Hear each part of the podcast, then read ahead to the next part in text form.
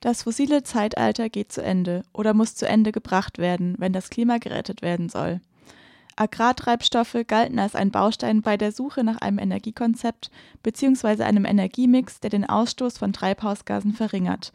Doch mit der Tank- oder Tellerdebatte haben Biokraftstoffe längst ein schlechtes Image. Auch ist bekannt, dass die Verbrennungsmotoren der PKWs auf den Straßen gelegentlich den Regenwald durch ihren Auspuff jagen. Der Globion-Bericht der EU-Kommission macht deutlich, dass Agrarkraftstoffe eine schlechte Klimabilanz haben. Im Durchschnitt sind die CO2-Emissionen um 80 Prozent höher als die aus fossilen Kraftstoffen. Die Debatte, ob es ethisch vertretbar ist, Palmöl, Raps, Soja oder Zuckerrohr in den Tank zu stecken, zieht neue Kreise. Denn eine Konkurrenz um die besten Flächen zwischen dem Anbau von Energiepflanzen einerseits und dem Anbau von Nahrungspflanzen andererseits erfährt möglicherweise durch die anvisierte Vision, die Wirtschaft zu transformieren und auf Biomasse umzustellen, einen neuen Push.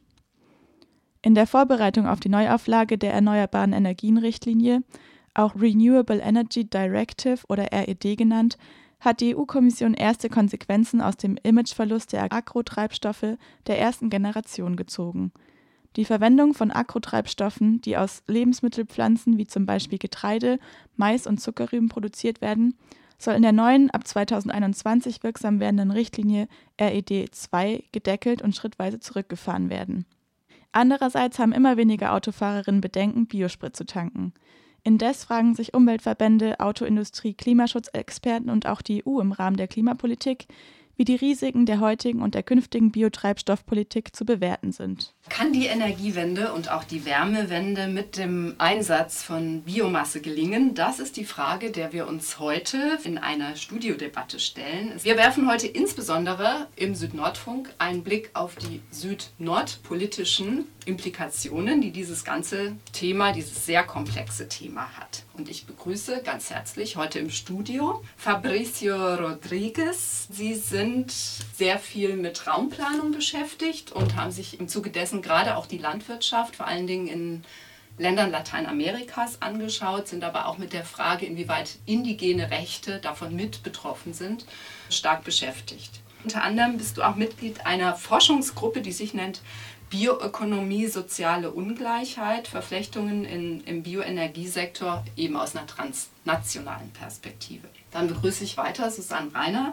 Susanne, du bist Geschäftsführerin vom Regenwald-Institut hier in Freiburg und bist auch Mitglied bei dem hier in Freiburg ansässigen Arbeitskreis Energiehunger Nein Danke, der sich just wegen dieses Themas vor circa fünf oder sechs Jahren. Ähm, das sind mittlerweile, glaube ich, zehn Jahre. Ja, schön, dass du auch heute die Zeit gefunden hast, herzukommen. Und Armin Bobsin ist Klimamanager. Ich glaube, derzeit hauptsächlich in Emmendingen mhm. beschäftigt, sehr viel beschäftigt mit Fragen von Ressourcenmanagement. Und deine Rolle heute wird sein, auch nochmal zu schauen auf die Frage Bioenergiedörfer in Baden-Württemberg, in Deutschland. Was haben die für eine Relevanz? Kommunale Energieautonomie. Wie hängt das zusammen mit Biomasse und auch mit der Frage von der Umsetzung der Klimaschutzziele von Deutschland? Wir möchten aber gerne zunächst mal in einige Länder schauen, aus denen Biomasse in Form von Palmöl zum Beispiel nach Europa, eben auch nach Deutschland importiert wird, um diese sogenannten Quoten in den Treibstoffen, also alle Leute tanken ja heutzutage Biodiesel, ohne länger drüber nachzudenken. Die Debatte vom ADAC ist durch, dass es den Motoren schadet.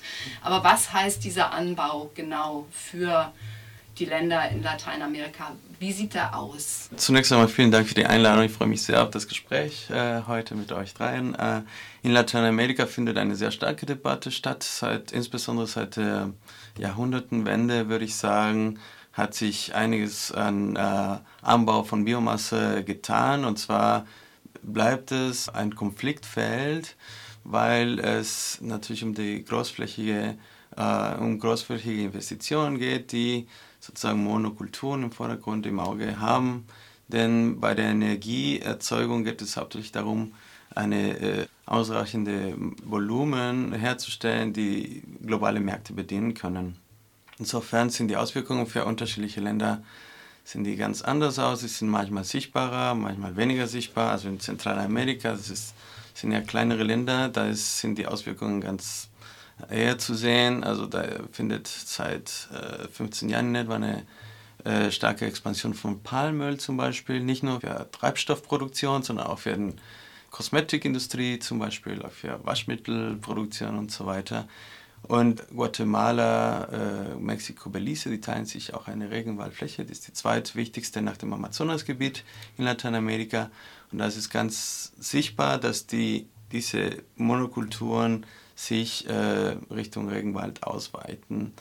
In Brasilien, das kennen wir auch im Regenwald, äh, im Amazonasgebiet, findet ein ähnliches Phänomen statt. Ähm, es geht um äh, Sojaanbau zum Beispiel, aber auch um Zuckerrohr seit einigen Jahren, die sich breit machen und zwar nicht unbedingt im Sinne einer kleinbäuerlichen agrarökologischen Landwirtschaft, äh, die ja eher umweltverträglich ist, sondern es sind im Mittelpunkt die agrarindustrielle Konzerne, die diese äh, Anbauflächen fördern.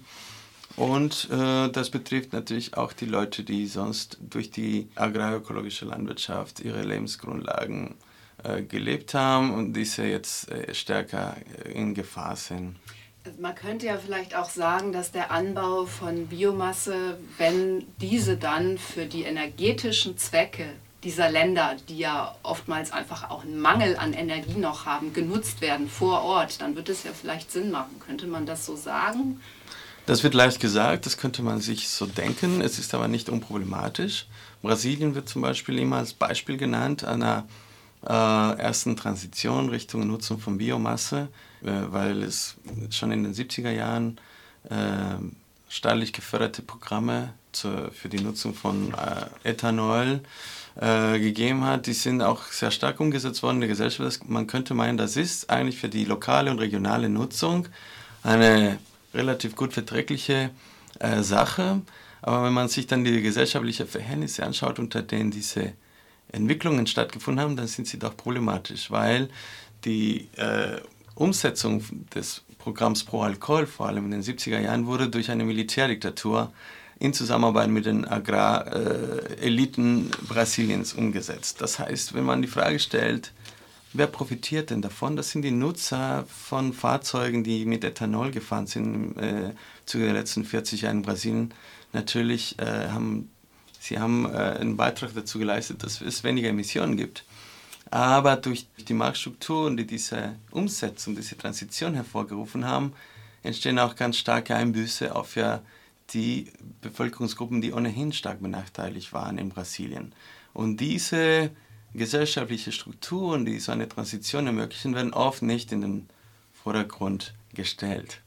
Wenn wir jetzt nochmal auf die transnationale Perspektive schauen, Biomasse, Importe aus Lateinamerika nach Europa, da wurde ja auch gelernt. Ähm, es gab einen langen Prozess und die Forderung, diese, diese Biomasse zu zertifizieren auf Nachhaltigkeitskriterien hin, was ist da der Stand? Was ist daraus geworden? Also können wir uns sicher sein, dass biomassebasierte Treibstoffe, die wir hier an der Tankstelle kaufen, zertifiziert sind? Und wenn ja, hat das einen positiven Effekt?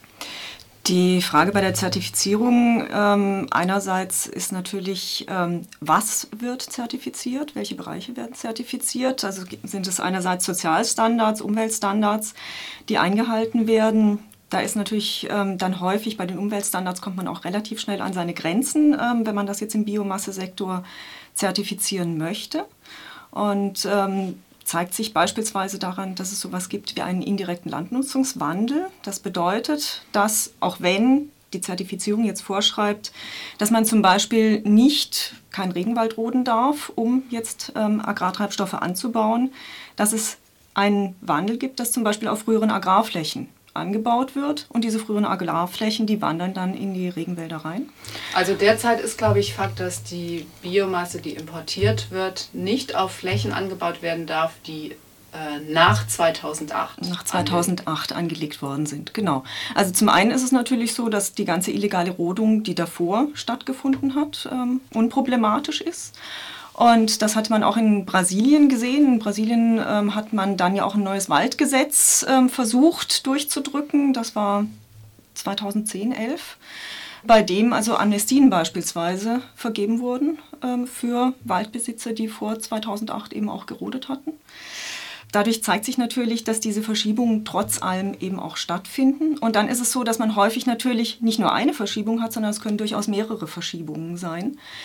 Was sich auch wiederum darin zeigt, dass zum Beispiel die Landpreise in unterschiedlichen Regionen sehr, sehr unterschiedlich sind. Gerade in den landwirtschaftlichen Regionen ist es so, dass die Landpreise relativ hoch sind, also für das gute, ähm, hochwertige, den guten, hochwertigen Boden, der eben dort vor Ort ist. So ist es in Brasilien beispielsweise, Bundesstaat Sao Paulo ähm, ein Hektar Land, der dort verkauft wird durch einen Bauern ähm, oder einen Viehzüchter, bringt ungefähr 800 Hektar Land im Amazonasgebiet. Also das heißt, mit dem, was man da an Erlös hat, kann man natürlich im Amazonasraum noch mal viel größere Flächen wiederum roden. Ähm, und häufig sind das dann einfach mehrere Stufen, die da durchgehen. Das kann sein, dass da zunächst erstmal die Viehwirtschaft ist, dann ist in der nächsten Stufe ist ähm, vielleicht Sojaanbau drauf und erst hinterher und der Sojaanbau ist nicht notwendigerweise jetzt für Agrartreibstoffe und hinterher kommt dann aber der Zuckerrohranbau auf die gleichen Flächen wiederum drauf. Und dadurch hat man natürlich auch sehr lange Zyklen, die dann immer wieder zu einer weiteren Verschiebung aber führen. Und was würde das für das Klima heißen? Weil wir diskutieren ja überhaupt deswegen über Agrartreibstoffe und über Biomasse, weil die große Idee dahinter ist, eine Wirtschaft auf Biomasse umzustellen, um mehr erneuerbare Energien zu haben, um das Klima zu schützen. Also was bedeuten diese konkreten Effekte jetzt für den Klimaschutz? Letztlich bedeutet es, dass Regenwald, der eben sehr viel Kohlenstoff bindet, ähm, CO2 eben auch freisetzt entsprechend, indem er eben abgeholzt wird und dadurch natürlich ähm, die Klimaverträglichkeit nicht gegeben ist. Darin liegt es ja letztendlich auch, dass die Studien ergeben haben, dass bis zu 80 Prozent höhere Emissionen letztendlich aus den Biokraftstoffen oder Agrarkraftstoffen entstehen, als wenn man jetzt fossile Kraftstoffe nutzt. Also man denkt sich ja erstmal gut, wenn man Pflanzen nutzt, die fixieren so viel CO2 aus der Luft, wie dann hinterher wieder verbrannt werden kann. Ähm, was sind jetzt abgesehen von der Rodung von Regenwäldern vielleicht noch Gründe, warum die Klimabilanz von Agrartreibstoffen eher schlecht ist? Teilweise schlechter als die von fossilen Treibstoffen. Einerseits ist es natürlich so, dass auch wenn die Regenwälder dafür nicht gerodet werden, dass man natürlich auf den Ackerflächen hat man ähm, Probleme wie Erosion, weil das eine sehr intensive Bewirtschaftung ist. Und gerade die tropischen Böden erodieren sehr, sehr leicht, sind üblicherweise auch sehr viel flachgründiger, als wir das bei uns ähm, sehen. Ähm, was die Erosion führt natürlich dazu, dass Länder unfruchtbar werden, das auf der einen Seite. Das andere ist, um wirklich ähm, große Mengen von Kraftstoff zu produzieren, muss man auch einen sehr hohen Input letztendlich haben an ähm, Düngemitteln. Diese Düngemittel werden in den Tropen unter den hohen Temperaturen und mit der entsprechenden Bodenaktivität ähm, wird sehr viel Lachgas freigesetzt, was eine sehr, sehr viel höhere Klima Wirksamkeit hat als CO2 beispielsweise. Auch Methan wird freigesetzt dabei. Also das sind alles Faktoren, die letztendlich auch wiederum nochmal den CO2, also CO2-Ausstoß bzw. andere Klimagase erhöht. Es gibt natürlich auch die Frage mit der Art der Wirtschaftsweise und der Lebensweise, weil wir erstmal nach Lösungen suchen, wie diese Wirtschaftsweise, die gerade besteht, eigentlich die offiziellen Strategien im Bereich der Bioökonomie versuchen, die, äh, der, den Lauf der Dinge eher aufrechtzuerhalten noch und die, die energetischen Grundlagen zu ersetzen. Aber es wird noch nicht so die Frage gestellt, was müssen wir eigentlich im, im Konsumverhalten, aber auch im, im Bereich der Industrieproduktion ändern, weil gerade vor dem Hintergrund, dass immer mehr Länder einer nachahmenden Industrialisierung durchlaufen, die den Ressourcenverbrauch insgesamt global intensivieren. Das heißt, es ist noch nicht getan, wenn wir jetzt sagen, ähm, wir brauchen erstmal eine neue energetische Grundlage. Wir wissen inzwischen, dass es äh, keine Alternative bietet aus, aus äh, Klimagründen und äh, dass der Schein größer ist als der Nutzen in Bezug auf den Klima. Aber gleichzeitig müssen wir uns natürlich fragen, mh, es ist nicht nur die Frage nach der Energiegrundlage, es ist auch die Frage nach, äh, wohin steuert unsere, äh, unsere Wirtschaftsweise, wohin steuert die individuelle wie auch die kollektive äh, Transformation der, der Natur. Und das erfordert natürlich grundlegende äh, Fragen, die in den Bioökonomiestrategien noch nicht gestellt werden.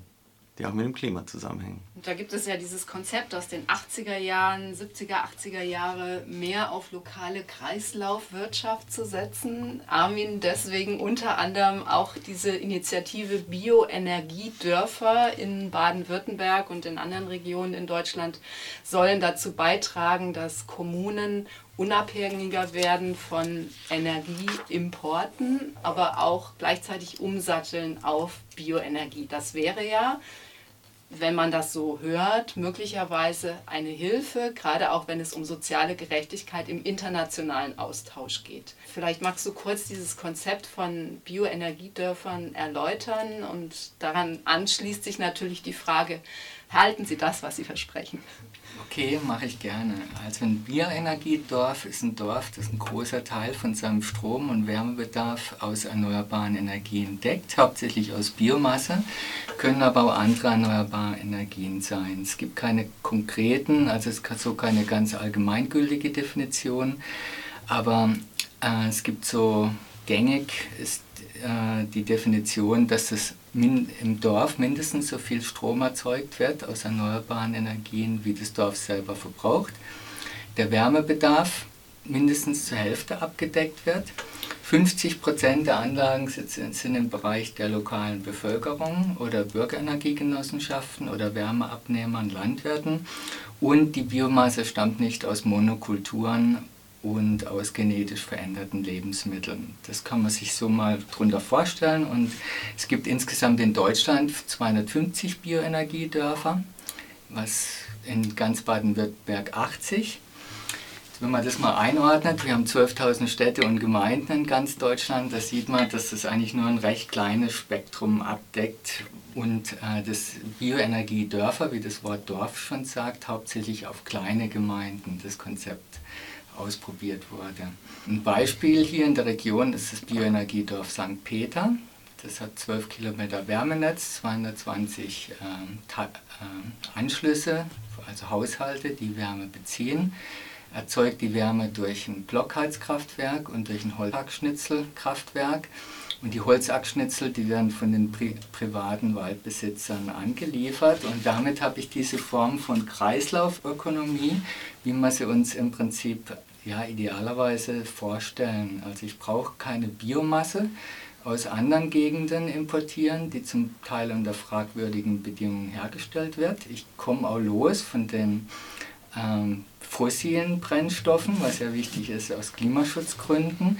Und ich erziele somit eine Art Energieautarkie oder Energieautonomie innerhalb der Kommune, die quasi jede Menge soziale Vorteile und ökonomische Vorteile hat für die Dorfbevölkerung selber. Ich spare Geld, durch das, weil ich keine fossilen Brennstoffe von Russland oder von Erdöl exportierenden Ländern einkaufen muss.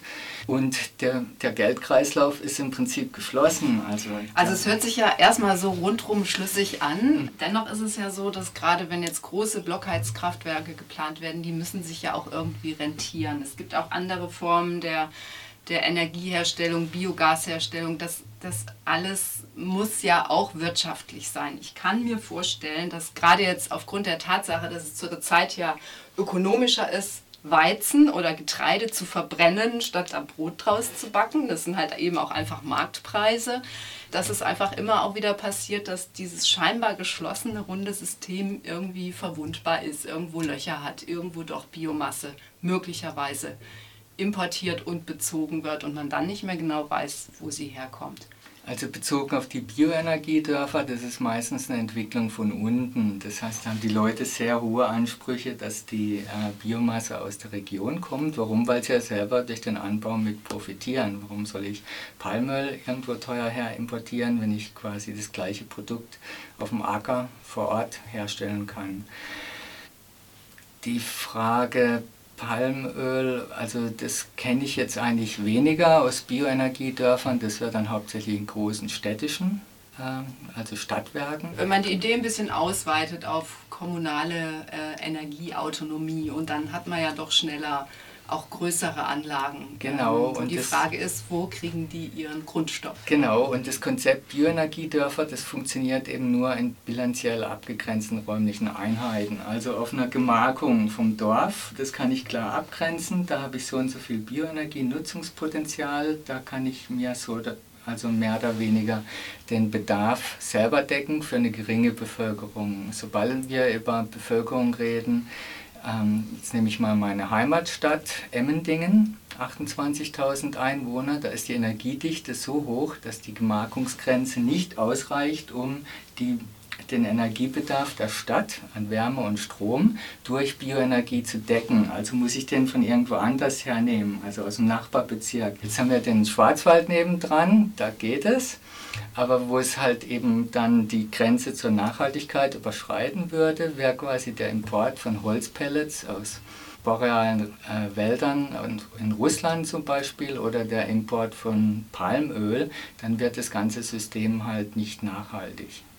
Gerade äh, die Nutzung von Pellets auch in, in Holzheizungen, das, ist ja zurzeit sehr in Mode. Welche äh, Implikationen hat das so auf den Verbrauch von Holz, wo kommt das her? Die, die Anzahl der Öfen in privaten Haushalten, die hat ja enorm zugenommen. Es ist einfach irgendwie schön warm, es ist eine angenehme Wärme, es, es strahlt sowas von Gemütlichkeit und aber auch von bürgerlicher Gemütlichkeit aus. Was hat das eigentlich für Implikationen? Da geht es ja auch um Biomasse. Ja, da geht es sehr wohl um Biomasse. Biomasse ist auch unser wichtigster heimischer Energieträger warum eben, was dazu führt, dass eben ähm, fossile Brennstoffe hauptsächlich importiert werden. Die Verfügbarkeit von Biomasse ist aber begrenzt. Also hier in Deutschland sind wir im Moment so äh, bei der Gesamtenergieproduktion haben wir ungefähr 40 Prozent oder 50 Prozent äh, der Gesamtenergie wird an, im erneuerbaren Energienbereich wird durch Bioenergie erzeugt.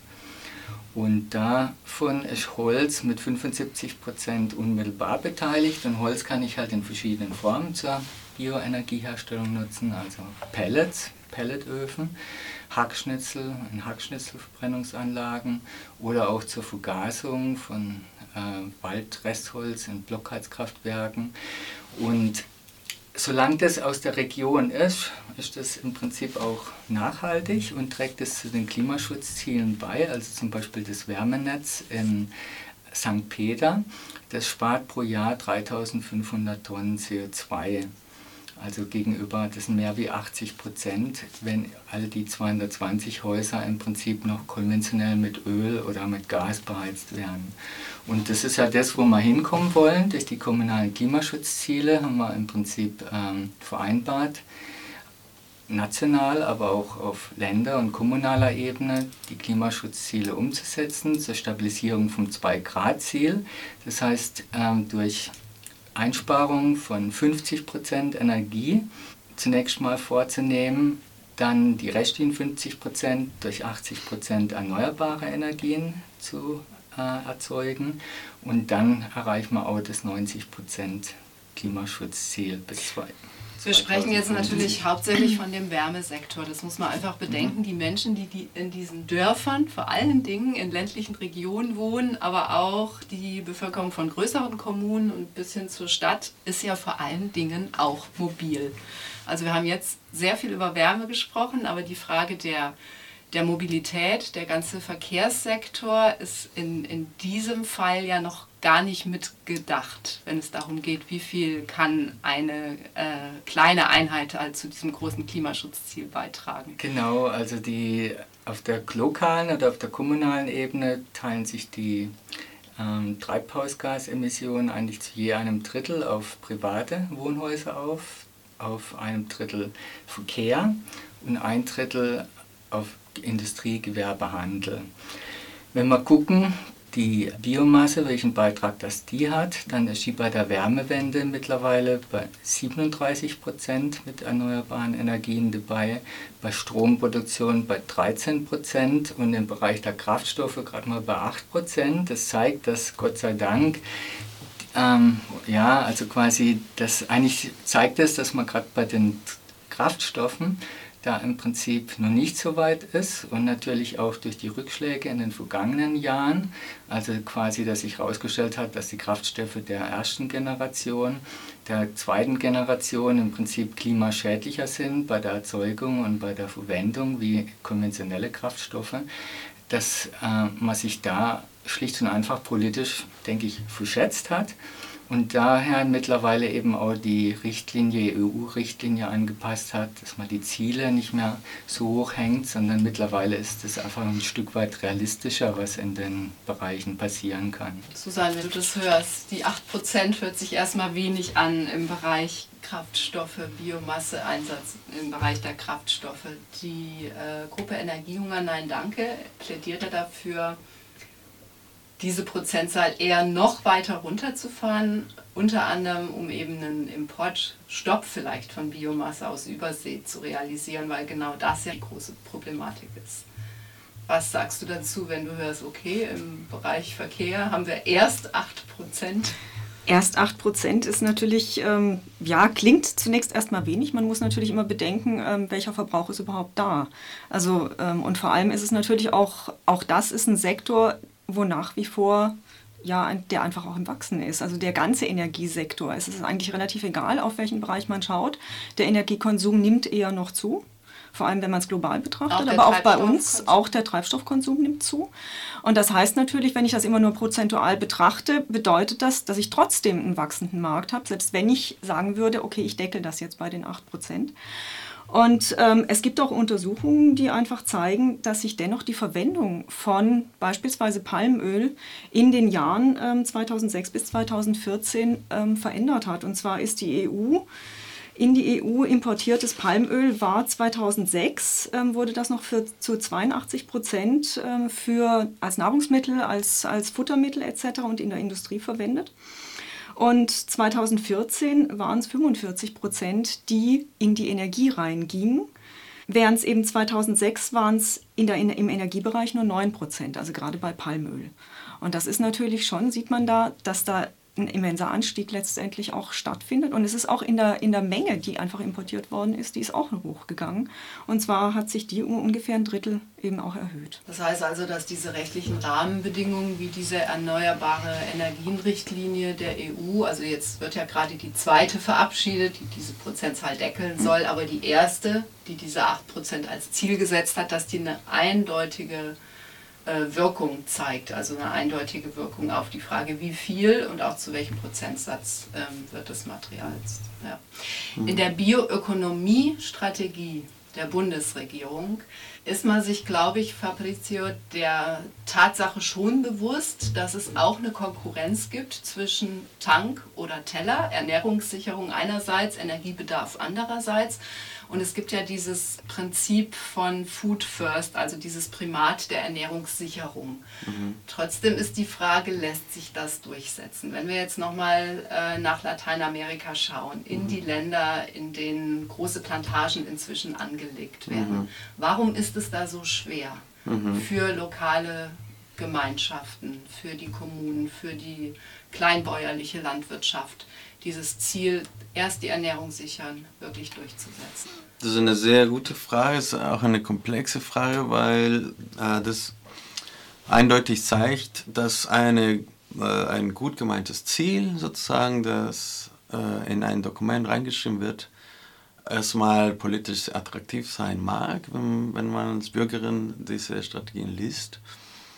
Wenn man aber hinschaut, wo äh, diese Produktion stattfindet, unter welchen Bedingungen sie stattfindet, hängt die Produktion nicht nur von dem einen Land ab, sondern es, gibt, es hängt von unterschiedlichen Akteuren ab, die daran beteiligt sind. Und in Lateinamerika ist es so, dass die Machtstrukturen in der Gesellschaft, im Agrarbereich zumindest historisch, sehr stark konzentriert äh, geblieben sind seit der Kolonialzeit, aber insbesondere seit dem 19. Jahrhundert.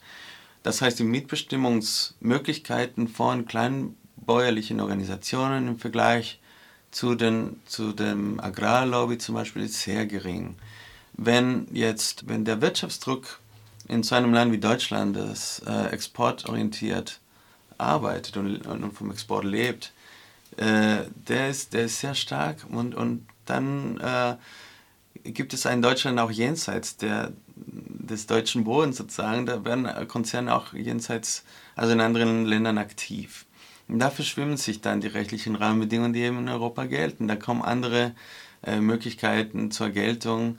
Und dann habe ich die Erfahrung gemacht, dass es äh, große Unternehmen gibt, die in Zusammenarbeit mit äh, nationalen Eliten dafür sorgen, dass die rechtlichen Rahmenbedingungen der Produktion zugutekommen. Und diese Interessen sind bei weitem stärker als die Interessensvertretung der kleinen bäuerlichen Organisationen.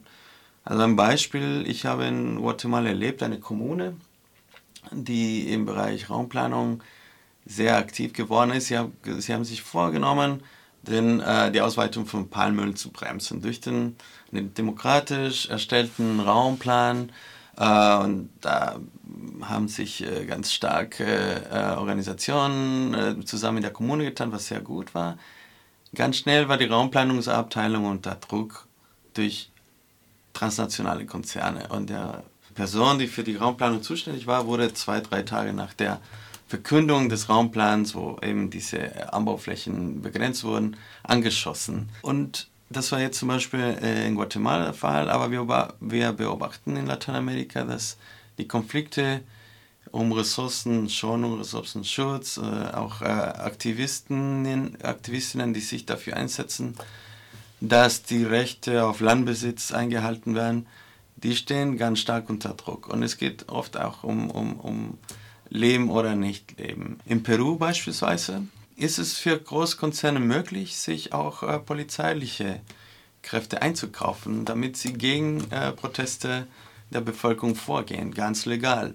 Das heißt, ähm, die Ziele, die eventuell festgelegt werden in einem Land, hängen davon ab, wie die Rahmenbedingungen auch in, in anderen Ländern sind und welche Interessen können sie sich wie durchsetzen. Äh, und, und da ist eine Palette an, an, an Möglichkeiten, sich äh, äh, trotz dieser Maßstäbe, die hier gesetzt werden, doch noch ähm, die Ressourcen anzueignen, weil es letztendlich auch ähm, nationale Ökonomien darum geht, die eigene Existenzgrundlagen zu sichern. Und da wächst auch der Druck enorm zwischen Nationen. Also wir beobachten das in Lateinamerika, es längst nicht mehr, es sind längst nicht mehr die europäischen Unternehmen und, und Staaten, die aktiv sind. Wir haben auch zum Beispiel China ganz stark, Indien kaum auch.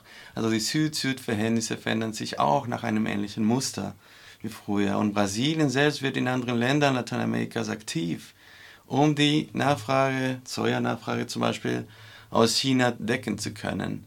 Äh, also wir haben eine Hierarchisierung von Machtverhältnissen und das ist längst, längst nicht mehr so Nord-Süd-Problem, eine Nord-Süd-Problematik.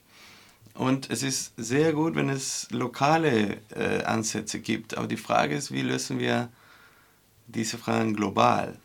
Äh, und äh, da haben nicht alle Akteure die gleiche das Möglichkeiten mitzubestimmen, gerade bei den Klimaverhandlungen zum Beispiel. Ja, mir fällt jetzt zu den Klimaverhandlungen diese Initiative oder dieser Bereich Climate Smart Agriculture ein, also eine kluge Form der Landwirtschaft, die klimaeffizienter wirtschaften kann, wenn man sich dort so ein bisschen die Liste anschaut, derer, die Mitglied in, dieser, in diesem Verband sind, sind es eben auch wieder sehr viele ähm, große Firmen und es ist die Frage, wie jetzt gerade kleinere, kommunalere, kollektivere Zusammenschlüsse hierin auch eine Stimme finden können. Also Themen, die jetzt dieser Tage in Bonn dann wieder auf der Agenda stehen. Wenn man das so hört, der Ansatz in Guatemala, Bioenergiedörfer in Deutschland, welche Formen des Voneinanderlernens oder auch solidarischen Handelns wären denn da vielleicht möglich? Also was wären da Ideen von hier und was wären vielleicht auch Ideen ähm, von dort?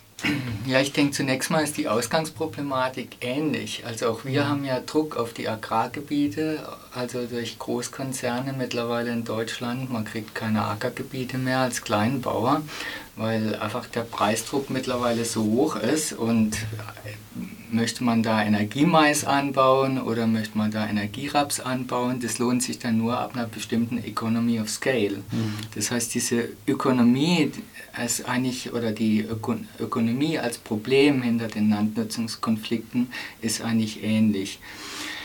Ähm, die Frage, was man voneinander lernen kann, ich denke gerade dieses Beispiel Bioenergiedörfer ist eigentlich so eine Art ähm, also Leben in bewussten Grenzen mit den eigenen Ressourcen und dadurch nicht nur den Klimaschutz zu fördern, sondern auch andere ökologische Nachhaltigkeitsgrenzen zu beachten, nämlich eben, ich habe nur einen begrenzten Lebensraum, ich habe nur begrenzte Bodenressourcen, ich habe nur begrenzte Wasserressourcen.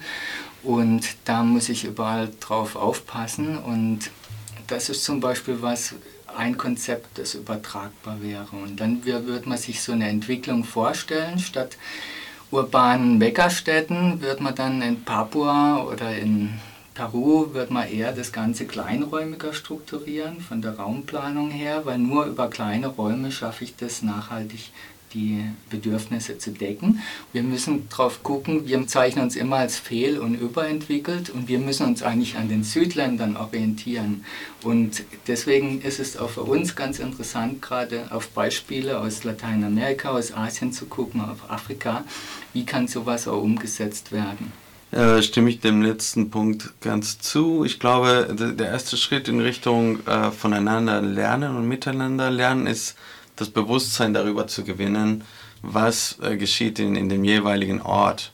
Ich denke, eines, eines der wesentlichen Probleme ist nämlich diese Unterteilung zwischen entwickelten und unterentwickelten Ländern und dieses Leitbild, das in den Köpfen der Menschen in, im globalen Süden teilweise noch herrscht, äh, dass das alte, das Modell, was hier äh, versucht wird, überwunden zu werden, äh, noch sehr stark in den Köpfen der Menschen im globalen Süden äh, verankert ist. Das als Ziel gilt sozusagen erst, wenn ich diesen industriellen Standard erreicht habe, gelte ich als modern. Und das ist etwas, was, glaube ich, momentan ganz stark thematisiert und problematisiert werden muss. Denn es geht in der Bioökonomie zurück zu den äh, natürlichen Lebensgrundlagen zu kehren äh, agrarökologischen Anbau zum Beispiel war eigentlich schon immer da. Der ist eigentlich durch die äh, ganze Modernisierung, Industrialisierung eher kaputt gemacht worden.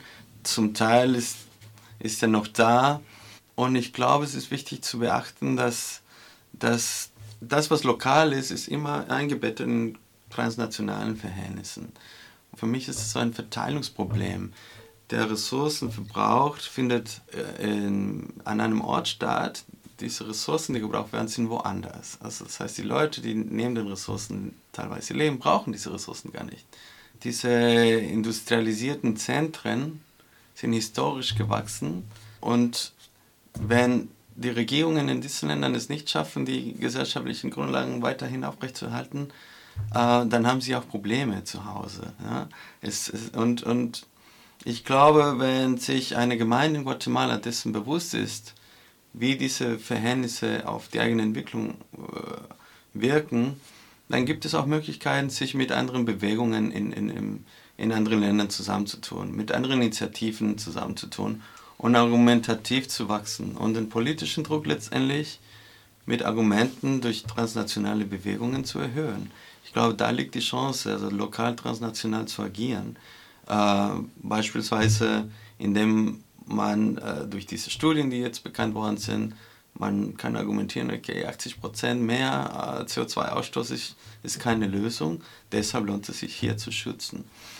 Die äh, kleinen Kreisläufe haben wir ja jetzt diskutiert im Zusammenhang eher mit ländlichen Regionen. 50 Prozent der Menschen leben seit circa zehn Jahren in großen Städten. Die Megacities wachsen. Mhm. Die städtische Bevölkerung ähm, wird massiv weiter wachsen. Da funktioniert es ja vielleicht mit diesem kleinen Kreislaufdenken nicht mehr so gut. Was wäre denn, wenn man das berücksichtigt, nochmal ein wichtiger Punkt, sowohl aus der Perspektive von Klimaschutz als auch Klimagerechtigkeit?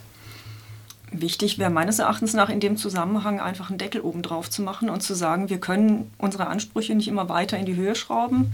Ähm, das gilt natürlich vor allem für uns hier im globalen Norden, weil wenn man Entwicklung im Süden zulassen möchte, ähm, kann man sie dort nicht im gleichen Maße begrenzen, kann man also auch diese Ansprüche dort nicht ähm, setzen. Auf der anderen Seite ist es so, dass eben dieser Blick, was Fabricio auch gerade gesagt hat, dass der Blick in den, in den Süden auch irgendwo wichtig ist, weil auch der Süden natürlich eine eigene Entwicklung hat und vielleicht Entwicklung auch ganz anders denkt, als wir das tun. Und wir da natürlich eine ganze Menge lernen können und ähm, auch sehen können, dass ja ein lebenswertes Leben ähm, auf einem ganz anderen, ja, in einem ganz anderen Kontext vielleicht möglich ist, als wir uns das hier erarbeitet oder ja ähm, letztendlich geschaffen haben. Stichwort Urbanisierung.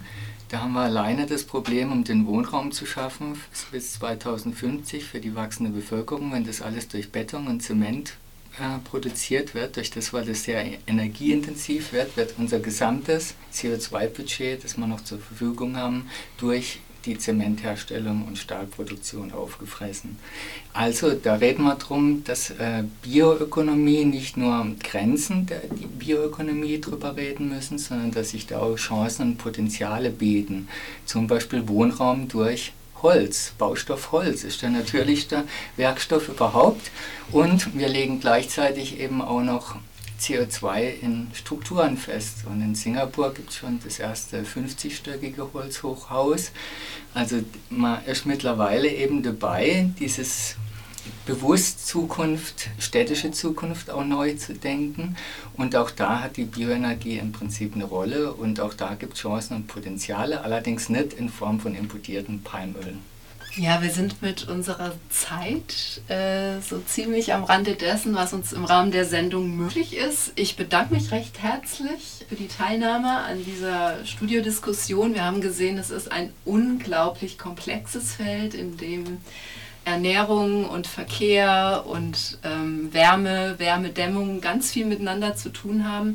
Bioökonomie ist ein großes Schlagwort, ein extrem umkämpftes Feld, in dem man vielleicht das Denken zwischen nationalen äh, Kompetenzen und Interessen einerseits aufweichen sollte Richtung, was braucht es eigentlich, um eine wirklich gerechte Form der, der Energiewende hinzukriegen. Herzlichen Dank, dass ihr da wart und ich denke, wir bleiben an dem Thema noch weiter dran. Das wird uns noch eine ganze Weile beschäftigen. Dankeschön. Danke.